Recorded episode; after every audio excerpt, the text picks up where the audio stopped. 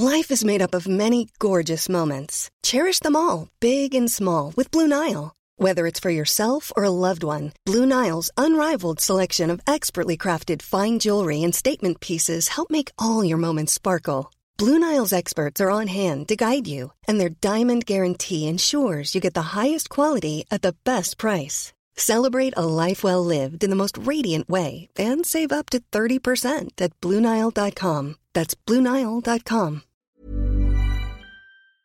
Silence on joue, Erwan Cario, bonjour.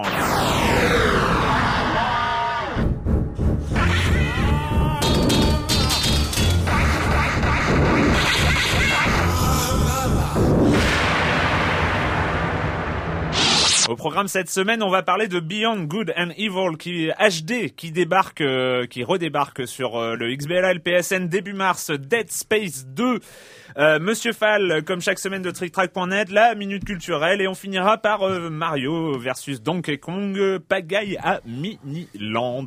Et je commence en accueillant deux de mes chroniqueurs favoris, Clément Apap de Sens Critique. Bonjour Clément. Bonjour. Et Joël Métro de 20 minutes. Bonjour Joël. Bonjour. Euh, on commence avec toi, euh, Clément, avec un truc Kinect, rumeur démentie, mais confirmation. En fait, on va parler de Gears of War, donc cette grosse licence de Microsoft pour la Xbox. On Cliff Bezinski, donc le, le, le, directeur en fait euh, de, de, Gears of War, le producteur, enfin bref, le, le patron de Gears of War, a déjà, boss. le boss, a déjà démenti en fait la présence d'une de, d'une compatibilité Kinect dans Gears of War 3. Prévu pour cette année, voilà. période de Noël. Par contre, d'après les sources qui maintenant apparemment sont plus que de la rumeur, en tout cas d'après Kotaku, il existe bien un Gears of War compatible et exclusivement Kinect qui est en préparation euh, et qui devrait s'appeler, mais ça on n'est pas encore sûr, Gears of War Exile, Exile et ça serait un rail shooter, voilà, parce qu'un rail shooter, donc c'est un FPS, mais euh, on suit vraiment les, les rails d'un train, donc peut-être on, on a qu'à viser à gauche, à droite, en, en avançant automatiquement. Peut-être plus compatible Kinect, parce que le fait de gérer ses déplacements euh, avec ce qui serait, pas qui serait peu possible. Mmh. Mais ceci dit, il y a des très bons rail, le rail shooter, c'est pas un, un sous-genre du shooter. Il y a quand même eu, euh, bah, notamment sur Wii, il y en a, un, il y en a un qui était sympathique.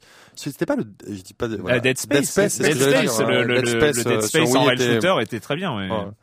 Et euh, non, mais c'est pas un genre, euh, c'est pas un genre mineur. Ce qui est chiant le, dans le rail shooter, c'est quand on joue à Call of Duty, euh, par exemple. Mais ça va donner quoi Ça va donner quoi C'est-à-dire qu'on va devoir tendre le tendre le bras pour pour, pour tirer, pour tirer. Pro ça va proba être probablement, ouais. Ça va être un peu ou donner des coups de boule ou je sais pas. Enfin, on, on, verra ou des coups de genoux.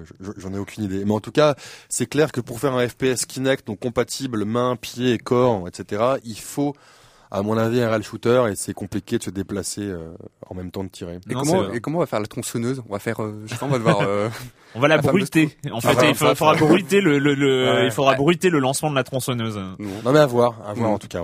Et pas de date. Hein. Bon, Aucune date pour l'instant parce qu'on est. Non, c'était une question sûr, rhétorique hein, pour le coup. Joël, un truc original là pour le ouais, coup. Ouais, original. Bah alors, on sait que le, le, jeu vidéo en fait, il inspire le, le, cinéma, voilà. Il inspire aussi la musique, la musique 8-8, et également en fait des maintenant en fait une pièce de théâtre qui se joue à, New York qui s'appelle The We Plays. Alors en fait ils ont écrit, ils ont pris plusieurs euh, mini, enfin plusieurs jeux euh, qui sont disponibles sur la Wii, comme je sais pas Mario et, et Sonic aux Jeux Olympiques d'hiver ou comme Wii Tennis. Et autour de ces autour de, ces jeux, les auteurs ont écrit des, des, petites pièces.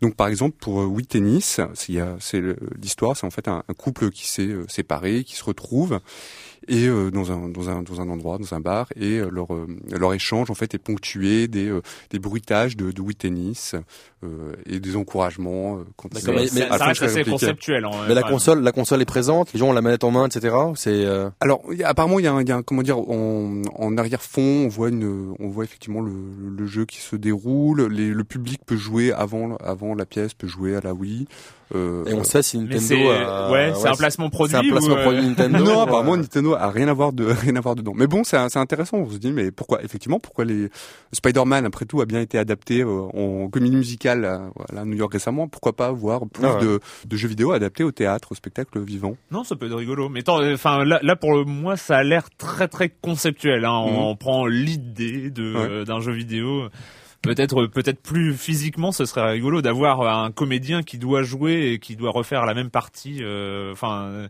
jouer une partie différente à chaque représentation ça peut être assez ouais, marrant ça peut être rigolo.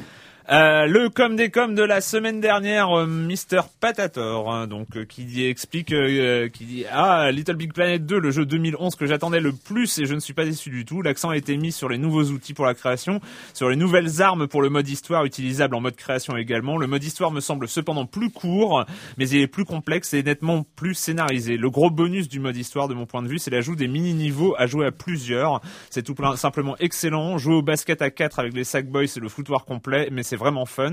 Ça m'a d'ailleurs fait penser à Ragdoll Kung Fu, euh, un petit jeu PSN Mmh. développé Ah, par ouais. Media Molecule euh, aussi.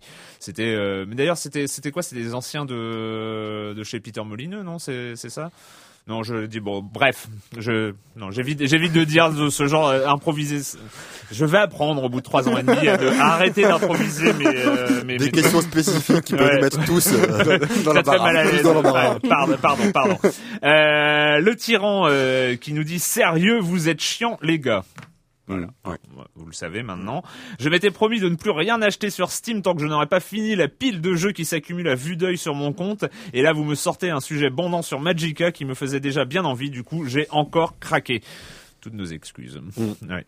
Mais, ouais, mais les, les soldes de Steam ont fait beaucoup de mal. Les gens, ils empilent, euh, ils empilent. Ah mais de Steam, quand même, la, la dématérialisation de jeux vidéo, c'est clairement une réalité. Et moi, pareil, euh, quand, quand t'as des jeux en solde à 2 euros ou 70 euros, je suis comme une gonzesse au moment des soldes, j'achète tout, quoi. Voilà. Euh, non, mais j'ai- Avec, avec la petite pique misogyne qui va bien. Non, euh, ça, merci. ça, ça, ça- vise une personne en particulier. euh, D'accord. Euh, et enfin, ACR euh, qui dit Je voulais exprimer mon désaccord avec Joël. Alors, Ouais. prépare-toi. Ouais. Euh, je trouve que c'est largement mérité pour Enslaved vu la qualité du jeu. Tu avais regretté Ah euh, les, ouais, les ouais. faibles Mhm. ventes de Enslaved. Un gameplay aussi approximatif, par exemple un bouton saut qui ne sert à rien, Euh, un univers aussi plat et la vague de jeux coop. euh, Enfin, euh, non, merci. Et c'est dommage parce qu'il y avait du potentiel. Voilà, il a. Alors, ouais, non, moi, ce que je regretterais vraiment, c'est je trouve que l'histoire, se, enfin, l'univers était original, l'histoire se tenait bien, et les personnages étaient, comme je disais la semaine dernière, très bien écrits. C'est-à-dire qu'ils étaient vraiment attachants, et voilà. Voilà, mais c'est- Le gameplay, c'est vrai que c'était pas extraordinaire. et donc il faut préciser. mais moi, je suis d'accord avec toi, Joël. Il, fait- il faut préciser que donc les auditeurs, euh, comme tu l'avais bien prévu, euh, Clément, ont trouvé le jeu de merde euh, qui te revenait plus à l'esprit euh, la semaine dernière. Il s'agissait donc d'Ultraman, Ultraman, ouais. Ultraman, euh, mais donc. beau, euh, une belle, belle bouse. mais a priori, il y a baston. Il y a, y a- y a bataille entre Rise of the Robots et, euh, et Ultraman au niveau des, euh, des jeux Ouais, moisis. Et en fait, j'ai vu, du coup, j'avais pas été voir. euh, effectivement, j'avais joué à Rise of the Robots, qui était vraiment un jeu tout, tout, tout pourri, euh, tout pourri. Mais Ultraman a plus ce côté euh, un peu comme film de série Z. Il a ce côté, c'était pourri, mais il est resté dans l'imaginaire collectif des joueurs, quoi. Ah oui, mais c'est- est-ce que ça vaut le coup d'y retourner? Bah non, il vaut un euro, voilà. Donc, euh, Au cas où.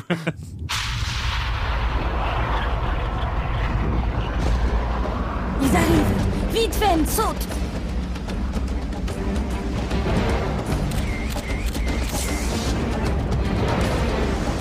Préviens Paige, j'active le bouclier. Allez, allez Bouclier activé.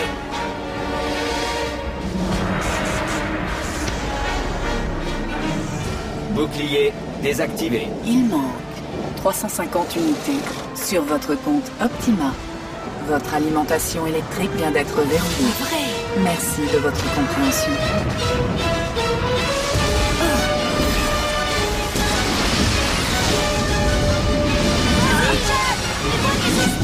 Entrez dans la maison et...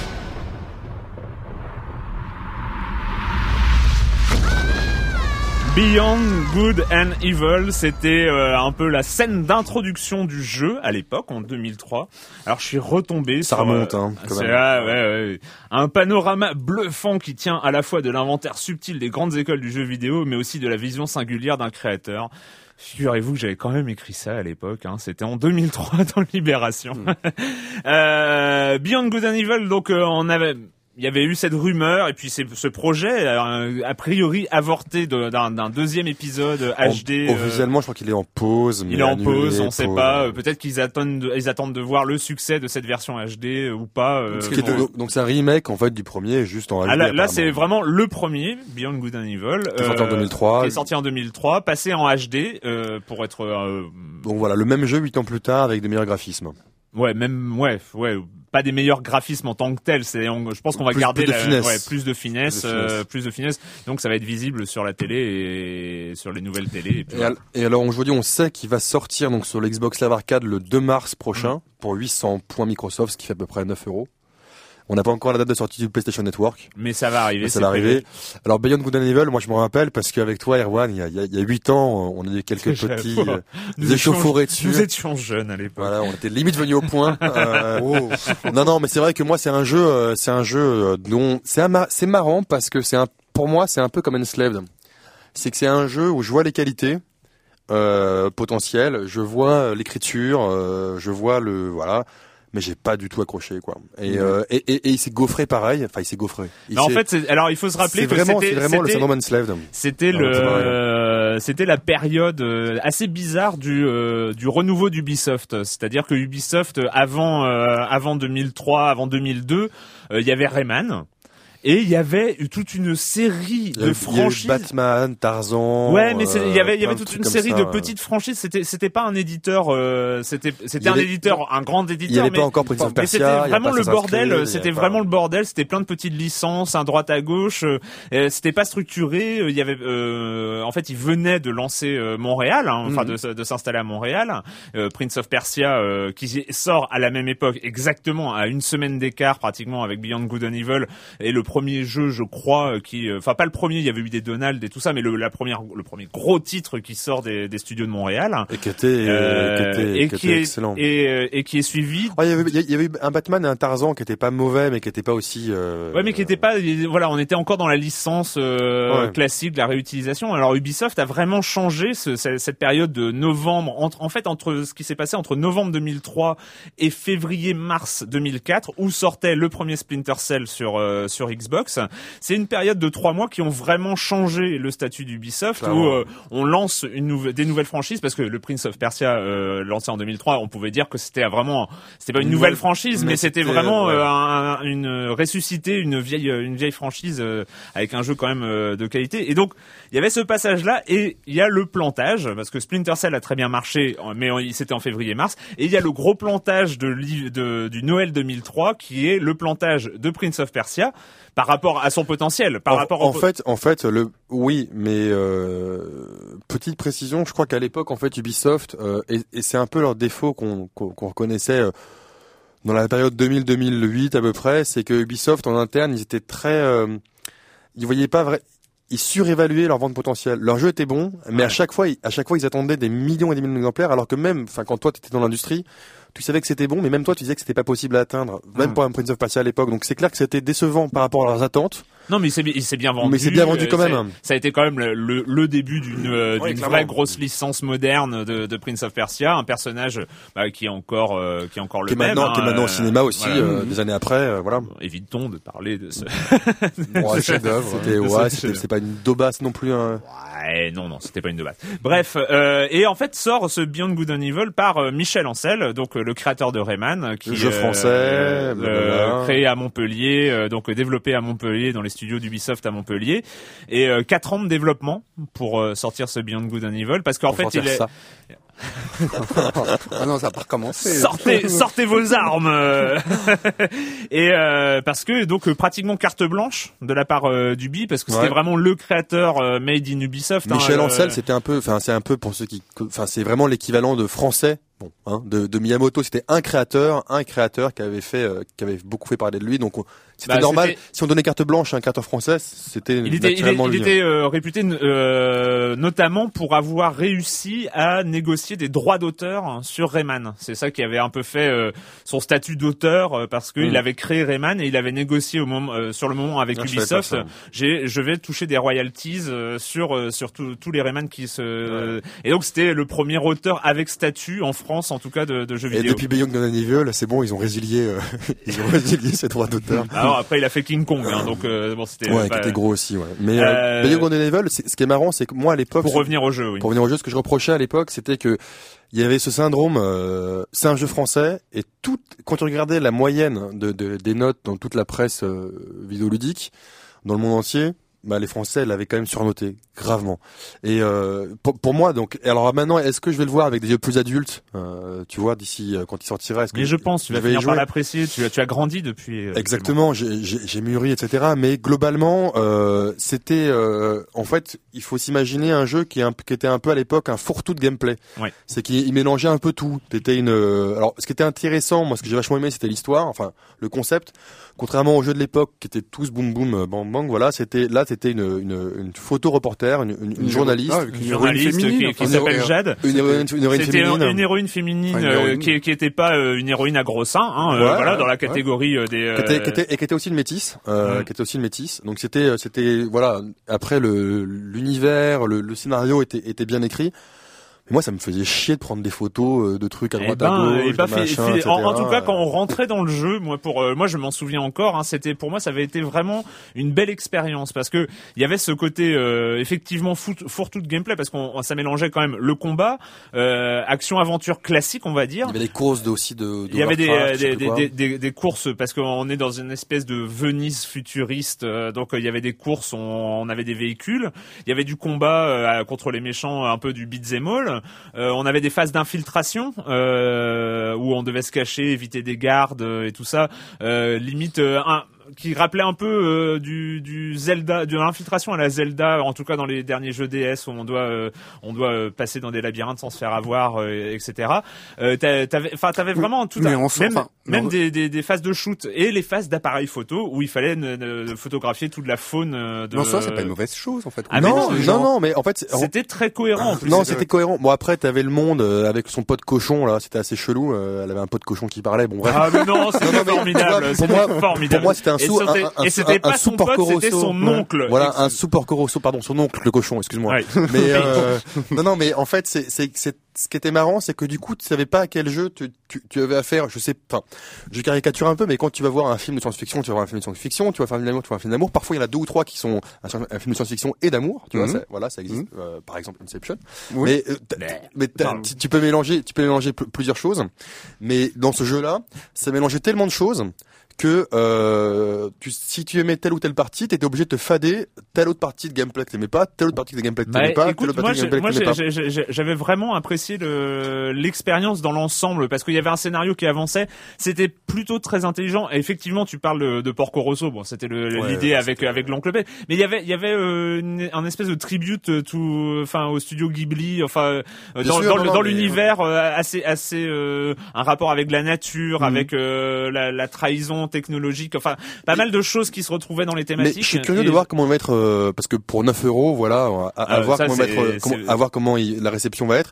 Mais comment il s'appelait ce, ce jeu assez récent dont on a parlé ici, euh, ou avec Jack Black où c'était du rock là? Ah, Brutal Legend. Bah, Brutal- Brutal Legend, tu vois, pour Mm. moi c'était un peu le même problème. Brutal Legend, le début, moi j'ai adoré, et dès que ça passe en aspect euh, Très RTS. RTS, stratégie en temps réel, j'étais un peu perdu. Et pour moi, c'est un peu pareil, Beyond Good and Evil, Bon. c'est que ça mélangeait trop de gameplay différents. Mais à Oui, mais c'est des, euh, c'est des, c'est des gameplays qui passent bien dans le- l'action aventure. Euh, Passer au RTS, Ouais, on est sûr, quand même, ouais. on est quand même, on change vraiment de type de jeu euh, majeur.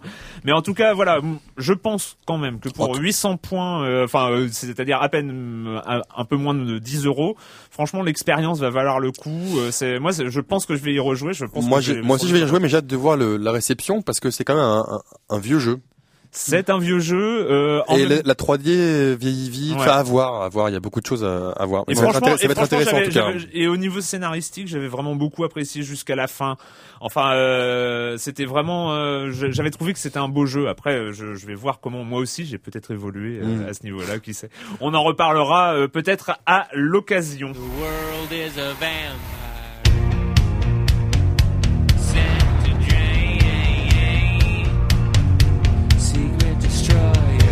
You're a dangerous secret, Isaac. I'm not running anymore. I know what I have to do. Despite Hey, I can help you. Besides, we got a better chance if we stick together. It's not a chance, Isaac. Other people, just a liability. Never be saved. Isaac, I know you're confused right now, but you gotta trust me, okay? You're in terrible, terrible danger.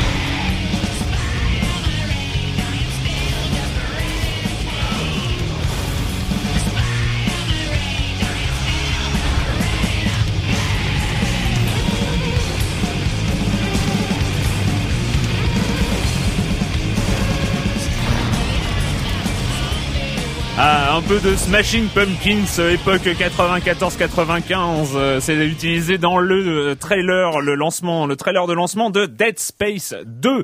Donc Dead Space 2, hein, ça fait longtemps qu'on en parle quand même. Patrick qui n'est pas là, mais qui va peut-être revenir la semaine prochaine. On croise les doigts. On avait l'attendait avec l'attend avec beaucoup d'impatience. Qui commence Joël, parle-nous. Ouais, alors donc Dead Space, le, le, le, le premier, le premier était sorti il y a quoi, il y a deux, Deux ans. deux ans, deux Mm. ans près. Donc il venait un survival horror qui venait un petit peu euh, de manière iné- de nulle part, c'est-à-dire que personne l'attendait et en fait il a eu un Qui était un- une bonne surprise, c'était l'époque où euh, Electronic Arts se mettait à lancer des nouvelles licences, parce qu'à l'époque euh, Electronic Arts ronronnait un peu, et il y avait Mirror's Edge, Dead Space qui sortait dans la, dans la foulée, c'était vachement bien.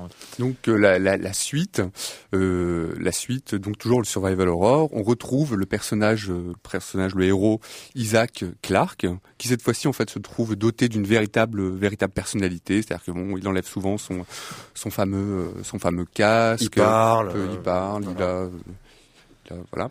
Et, et, euh, et- et donc, euh, bah, donc, ouais, alors, est-ce que le jeu, est-ce que, alors, la question que- qu'on se posait la semaine dernière, est-ce que le jeu est flippant? Alors, ah, il- ouais, c'est peut-être là où. Alors le, le spécialiste de je flippe devant les jeux Voilà, vidéo, donc euh, Clément, le, trou- le trouillomètre personnel. Moi, euh, voilà, ceux qui écoutent savent que moi, je je flippe grave dans les jeux de flip, dans les jeux vidéo. Je suis vraiment, voilà, c'est c'est c'est, j'ai j'ai du mal à avancer, surtout dans les jeux qui font qui sont le plus flippants.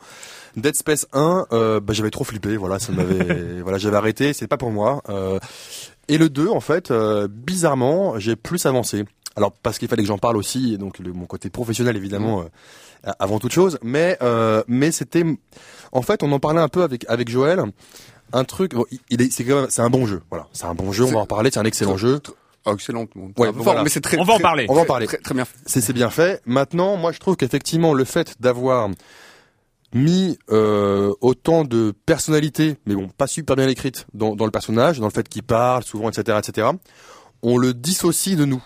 C'est que dans le premier, c'était un peu une coque vide, enfin, ce personnage quand il avançait, et quand il se faisait toucher, on avait, on flippait vraiment pour soi. Alors Mm. que là, un peu, moi, moi maintenant, comme mon personnage, bon, euh, non, j'ai quand même flippé au début. quand même. je, je- je me rappelle maintenant. Mais, mais, mais quand mon personnage se fait toucher au machin, j'ai plus l'impression de contrôler un personnage extérieur. Et Allez, bon, les premières minutes en camisole de force Ouais, sont, sont, sont, sont- sont fortes, mais euh, mais c'est vrai que le fait, je trouve que là où ils ont un peu merdé, enfin personnellement, c'est le fait d'avoir voulu créer vraiment une, une personnalité autour de, de- du personnage principal qu'on incarne. On, on a un peu dissocié de la personne et quand il se fait tuer, on dit bah de toute façon il était un peu con. Enfin, je, je, Oui. je caricature un peu, mais genre eh, il m'avait fait chier. De toute façon, bah voilà, il crève. bon, je recommence. Euh, alors que dans, dans le précédent, euh, moi j'avais peur pour ma vie quoi. Donc c'était euh, voilà. Et puis il y a aussi peut-être dans le jeu une espèce de rythme qui est un peu, ah, enfin du, du fait que moi, enfin je l'ai terminé, j'ai pas eu, j'ai pas trop flippé. Enfin surtout la, enfin peut-être surtout vers la fin qui est vraiment genre assez stressante, assez angoissante. Et il y a aussi un rythme qui est assez euh, atten- enfin attendu quoi. C'est-à-dire Ouais. vraiment t'as une longue plage de silence, ça fait un peu genre euh, tout d'un coup c'est Tu fais bien. Tu Non, mais c'est vrai, vachement non, bien non, Dead Space 2. non mais c'est vraiment ça. C'est-à-dire bon on, s'attend un petit peu aux effets quoi. Mais moi je suis assez d'accord. Euh, C'est moi j'ai bizarrement moi je suis assez euh, sur le trouillomètre. Je suis pas mal, hein, euh, mais plus sur les FPS. Mais bref, euh, je suis pas je suis pas forcément à l'aise avec euh, avec les, les les armées de monstres.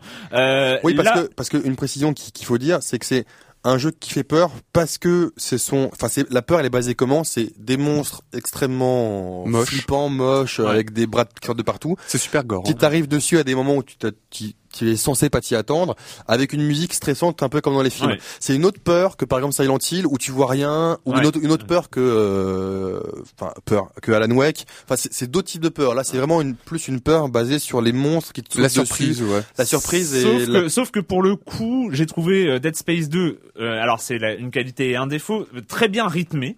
C'est-à-dire qu'on on, s- on s'ennuie pas, mais en même temps, la, contrepartie, c'est que on sait que dès qu'on dès qu'on a fait 200 mètres Mm. dans un couloir où on n'a rien rencontré, forcément dans les 10 Voilà. mètres qui viennent, Voilà. On va et, et ben, il y, a- il y a un truc, il y a un, il y a un truc qui va nous tomber dessus. Mais en même temps, pour moi, j'ai- beaucoup apprécié parce qu'il y a ce côté euh, pas d'ennui jamais, quoi. Enfin, euh, euh, j'avance, Ouais. euh, les, les, les trucs arrivent. C'est toujours un- quand même un tout petit peu une surprise parce qu'on sait pas s'ils vont tomber euh, du plafond, s'ils vont euh, surgir d'une porte, si par où ils vont arriver. Oui, parce mais que- euh, mais c'est euh, c'est très bien mis en scène quand même. Parce Enfin, que parce que ce qu'on ce qu'on n'a pas dit en fait la, la, la, la particularité de ce jeu, c'est que donc les ennemis euh, c'est c'est des ennemis euh, monstrueux avec euh, plusieurs bras, plusieurs jambes, etc. Et pour les tuer, il faut pas forcément leur tirer dans le corps ou dans la tête. il faut pas d'ailleurs. Il faut pas, c'est mieux. Il faut leur découper les membres. Donc on a un C'est- espèce, on a une On espèce. garde la particularité de Dead Space. C'est ça. Enfin, c'est qu'on peut tirer à l'horizontale ou à la verticale pour découper, euh, pour découper les membres. Et quand, tu- bah voilà, quand tu les tires dans les pattes, après ils rampent vers toi. Sauf etc., que, sauf etc. que l'arsenal c'est un peu augmenté, ce que voilà, ce que ça devient plus un, un peu plus action. L'arsenal, ouais. l'arsenal est beaucoup plus conséquent. Finalement, moi à la fin, Ouais. j'utilisais plus que des mines que je posais et puis paf, voilà, c'est une explosion de, de membres un petit peu partout. Parce que t'aimes pas de le risque, euh, Joël. Quoi? Ah non non non. T'aimes non, pas aller avec non. ton lance, avec ton lance javelot euh, à l'assaut des monstres. euh. non non non, mais moi je restais fidèle au, au trancheur, le fameux, le trancheur et le cutter plasma. Oui, bah oui, oui. Le, le- moi, le cutter plasma, qui est l'arme de base, est quand même particulièrement agréable à Ouais. manier. Moi, c'est ce que j'ai beaucoup aimé, c'est la- la- le, le, le, le gameplay. Alors. C'est c'est le, le côté un peu euh, paradoxal de, de Dead Space 2, c'est qu'ils ont vraiment énormément travaillé le gameplay. Je trouve que c'est très Ah ouais. agréable à manier, Ah ouais, c'est d'une perfection euh, au niveau de la manipulation. Même ceux qui sont un peu manches avec un pad, ben finalement, bizarrement, on arrive à viser, Ouais, on, arrive on à viser sort, les membres euh, avant qu'un monstre, sans utiliser la stase, donc euh, qui est le Qui ralentit, qui est hein. le ralentisseur euh, de monstres.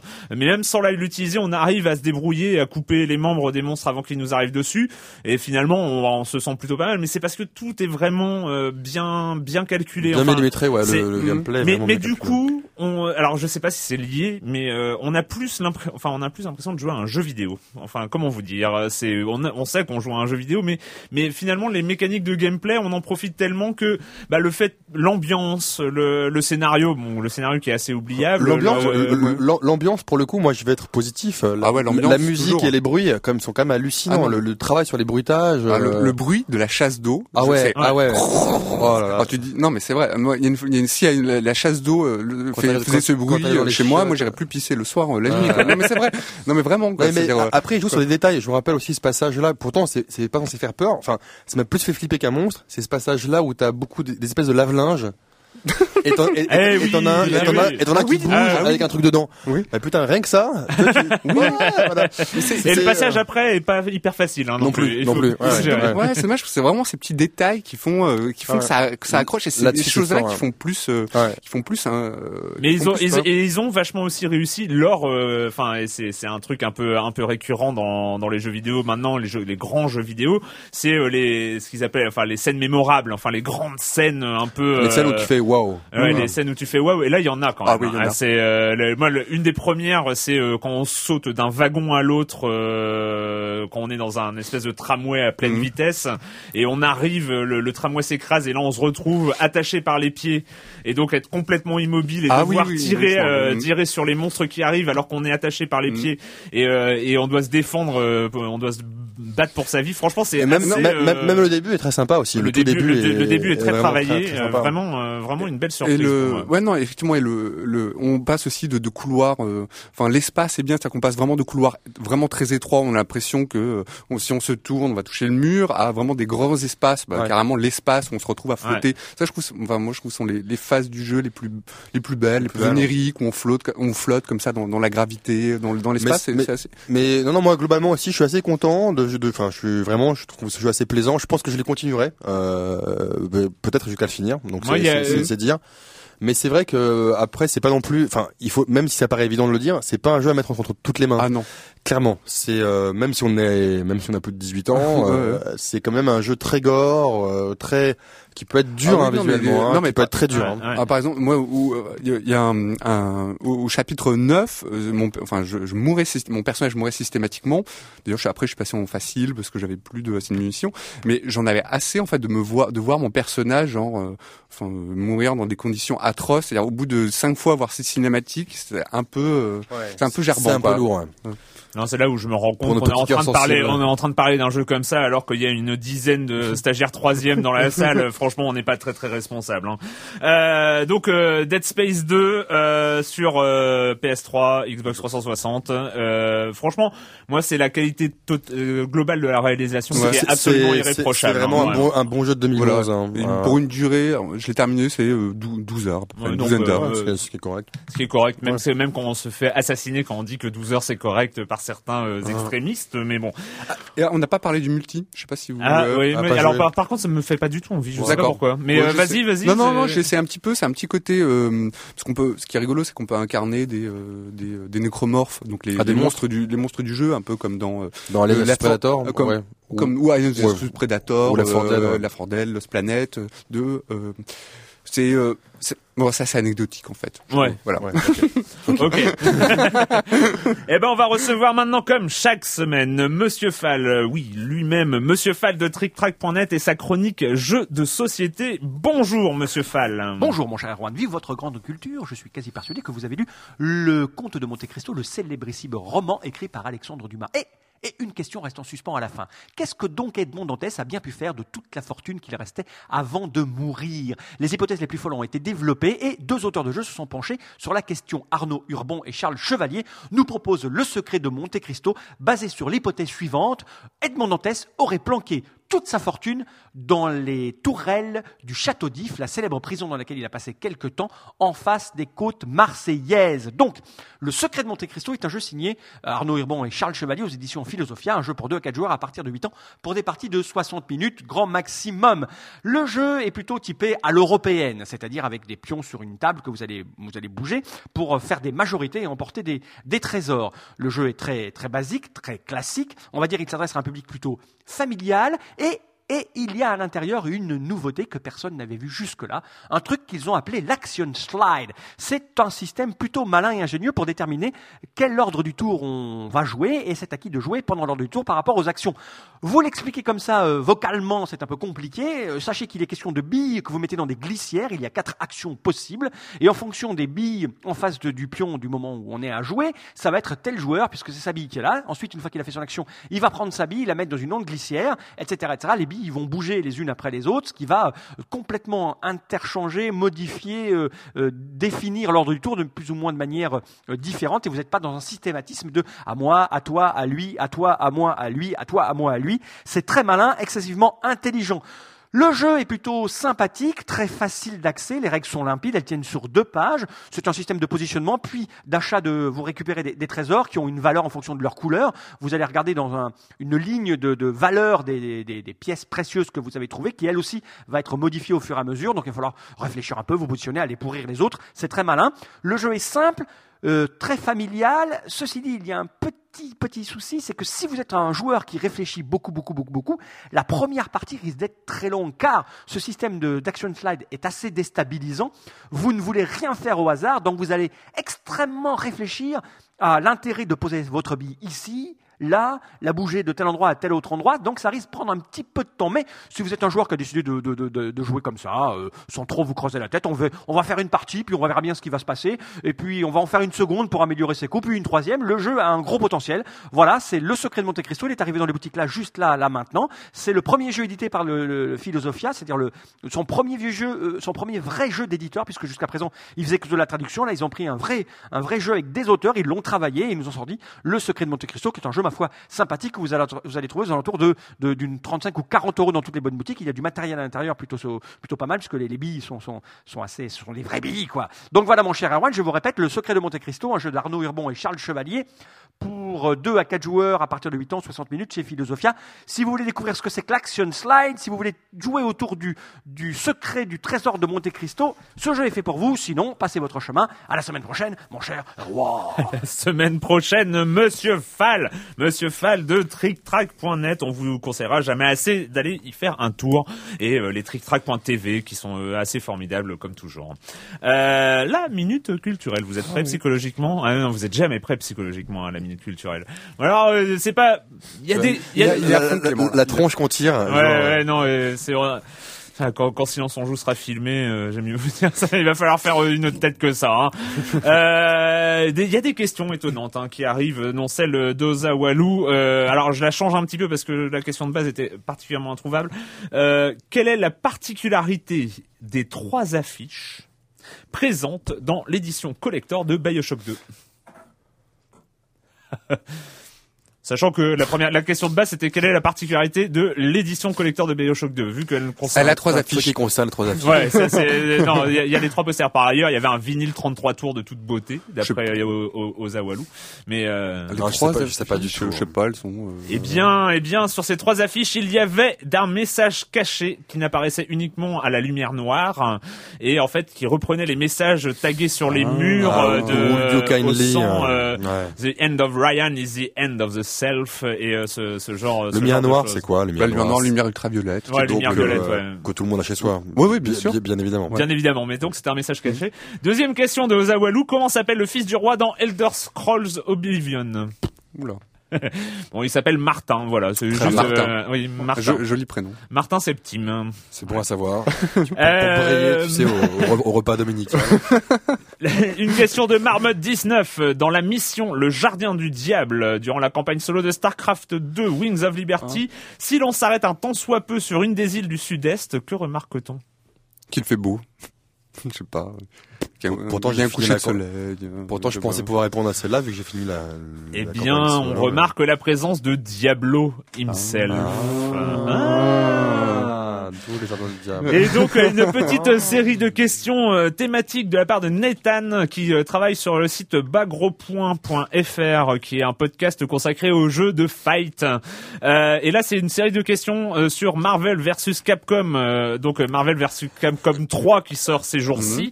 Euh, combien y a-t-il eu de jeux de combat Capcom mettant en scène les X-Men avant versus Cap- Marvel versus Capcom 3 Euh, Deux. non, euh, Trois. un peu plus que ça. Sur, Quatre. sur Dreamcast, il y en avait pas mal, surtout au Japon. Euh, Children of the Yato, machin, ouais, je dirais les 5. Ah, Ah, tu étais pas loin. presque, tu étais presque. Il y en a eu six. Avant de faire les crossovers, Capcom avait fait deux jeux de baston, donc X-Men Children of Atom Excellent. et. Marvel Super Heroes. Euh, Capcom a ensuite réutilisé les sprites de ces deux jeux dans X-Men versus euh, Street Fighter, Street Fighter, puis ouais. Marvel Super Heroes versus Street Fighter, enfin Marvel versus Capcom 1, 2 et puis enfin le 3 qui sort. Marvel versus Capcom 2 est, re- très- est resté très longtemps le jeu de baston ayant le plus de personnages. Combien y en avait-il? 32, je dis ça au pif. On Et, avec beaucoup d'élan dans la voix. quand Ouais, même. ouais, ouais, ah, quand Euh, même. 24. Eh bien, il y en avait 56. Oh là là. et oui, un des deux, un des seuls jeux, euh, qu'il y en avait un paquet, ouais. un des seuls jeux à avoir dépassé ce nombre pharaonique est King of Fighter 2002 Unlimited Match avec 66 personnages. Oh. Et enfin, bah, parce qu'on va pas toutes les faire, il y en avait posé quand même beaucoup. Quels étaient les personnages les plus utilisés et par extension les plus forts ces dix dernières années en tournoi et que Capcom s'est senti obligé de remettre dans Marvel vs Capcom 3 Il y a trois personnages qui étaient euh, over puissants par rapport aux autres hein, en tournoi. Wolverine, peut-être? Eh ben non. Ok. Eh ben non. Ce qui est illogique parce que Wolverine c'est le plus fort. Mais bon, Mais euh, qu'est-ce qu'il y avait d'autre? Cyclope, Mhm. peut-être? Ah, non, non pas du tout. Non, mais Cyclope c'est quand même. C'est c'est- Non, mais je, je prenais, je, je prenais les personnages que j'utilisais en c'est fait. une princesse Cyclope, arrête. Euh, Pardon. C'est- non mais c'est vrai, il est chiant. Enfin bon, bref, on s'en fout. Non, il s'agissait de Storm, euh, Magneto et euh, la Sentinelle. Voilà, qui était. Euh, je sais pas qui c'est la sentinelle. Les Sentinelles, c'est les, les gros, les gros méchants euh, anti X-Men en fait, anti mutants. Je Ah. crois que c'est comme ça. Enfin, c'est les géants. Non, mais je euh, m'y connais pas, c'est clairement pas. Je crois. Voilà. hein. Ouais, c'est ça. Enfin voilà. Donc c'était la minute euh, culturelle. Bon, on a marqué beaucoup de points. Ouais, Encore, ouais, encore, encore énormément de points. J'espère que nos éditeurs tiennent les comptes, hein, euh, quand même.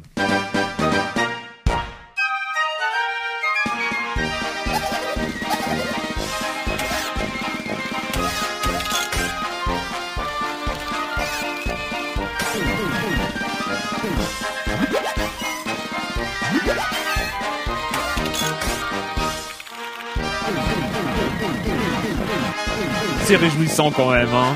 C'est- Ouais. Euh, Ouh, euh, on reconnaît en tout cas euh, les sonorités, les bruitages de Mario.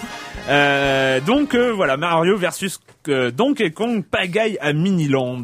Joël, parle-nous-en. Bon, alors la 3DS, Euh, j'ai- passe- la 3DS sort bientôt, mais il y a toujours des jeux donc qui sortent, voilà. qui Et il y en aura 3DS, encore pour longtemps, hein, je pense. Euh, donc euh, Mario versus Don- Donkey Kong Pagaille à Miniland, il s'agit pas d'un jeu de plateforme, mais de, en fait d'une- d'un jeu de casse-tête, Puzzle Euh, game. hein. un puzzle game, où en fait dans chaque euh, dans chaque niveau, on doit emmener ces petits euh, des petits Mario, des mini Mario, euh, en fait euh, à, à une porte. euh, C'est un à peu une- comme un, comme un Lemmings?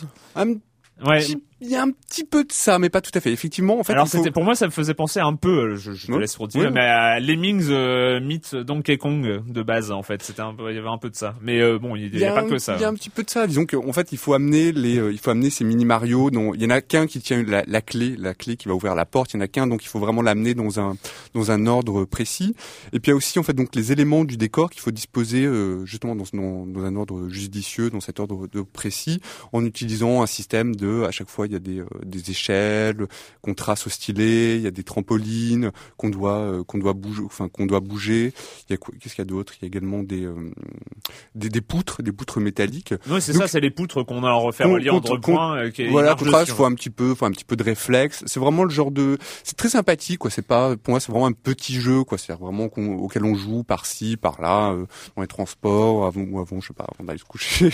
Moi, c'est marrant, c'est dans la mythologie, dans la mythologie Mario par ailleurs, c'est de revoir Donkey Kong redevenir l'ennemi de, de Mario, enlever une nouvelle fois la princesse alors qu'on était quand même habitué à Bowser, merde. euh, Pauline.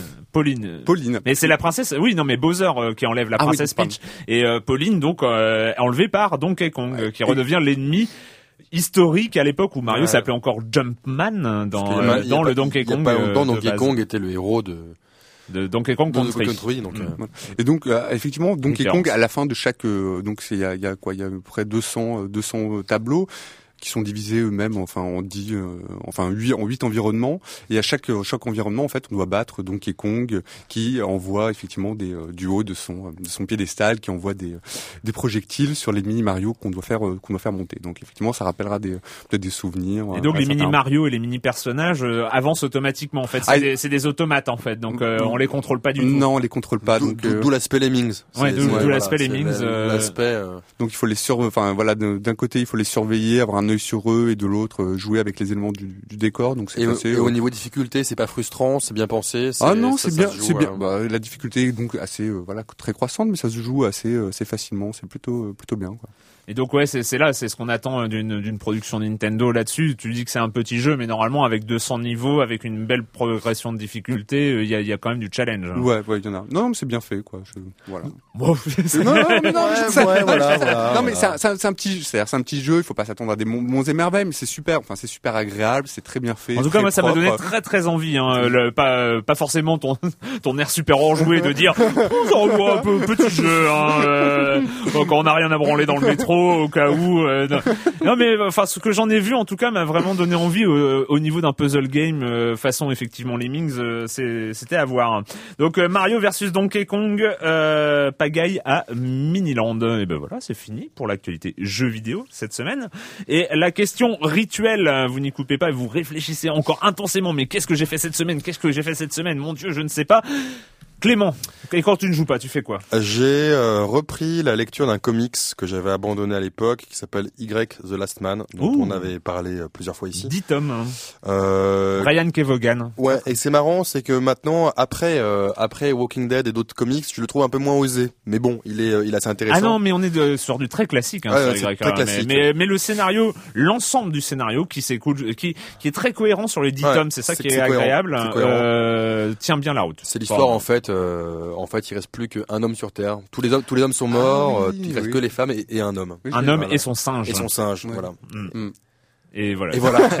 et voilà. Qu'est-ce qui se fait Eh ben justement, faut découvrir. Ah oui, parce que c'est un peu le bordel vu que au Non, moment où, en fait, hein. tous les hommes sont morts au même moment. Tous les hommes, enfin tous, Enfin, tous, tous les êtres humains, enfin non, tous les tous les êtres de, de sexe masculin, donc Voilà. même tous les animaux de sexe masculin. Donc tout est censé, euh, toutes les espèces sont censées disparaître à, à moyen terme ou, Et ou ils, long terme. et- et ils sont morts tous au même moment et donc c'est un, peu in- la pagaille. T, euh, vraiment. les, voilà. les usines, les, les centrales nucléaires fonctionnent plus, euh, machin. Donc il faut reprendre. euh, c'est post-apocalyptique, Dans l'armée, il y avait très pas de femmes, donc euh, qu'est-ce que devient Bref. l'armée, etc. Non, c'est il y, a D'accord. il y a quelques concepts intéressants. Voilà. Bon.